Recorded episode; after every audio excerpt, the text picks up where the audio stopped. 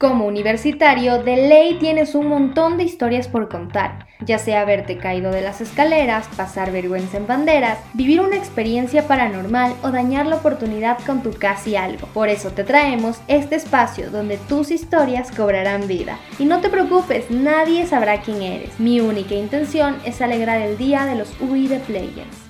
Todos te dicen que debes superar a ese mal amor, pero nadie te dice cómo. Resulta que no importa la edad que tengas, en algún punto de tu vida te han roto el corazón. Muchas veces las personas no son conscientes del daño que provocan, pero otras no solo son conscientes, sino que lo hacen para reafirmar el poder que tienen sobre ti. Y aunque el mundo entero nos dé consejos, nosotros preferimos caer en la mentira que más nos gusta. Espero que la siguiente historia te sirva de consejo.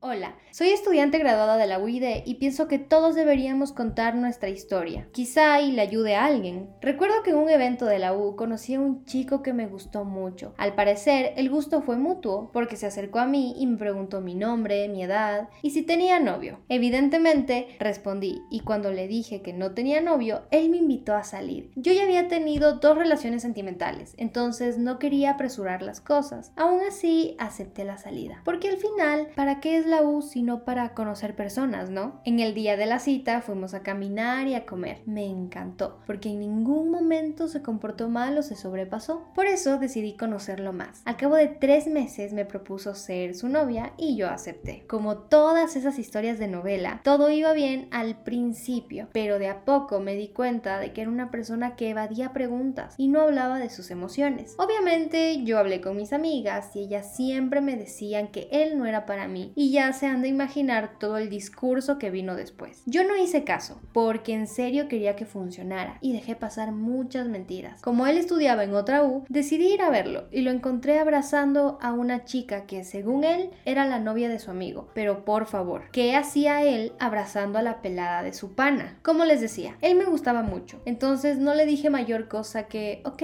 está bien. A los siete meses yo me enteré por una amiga que igual estudiaba en esa universidad que él siempre coqueteaba con más chicas.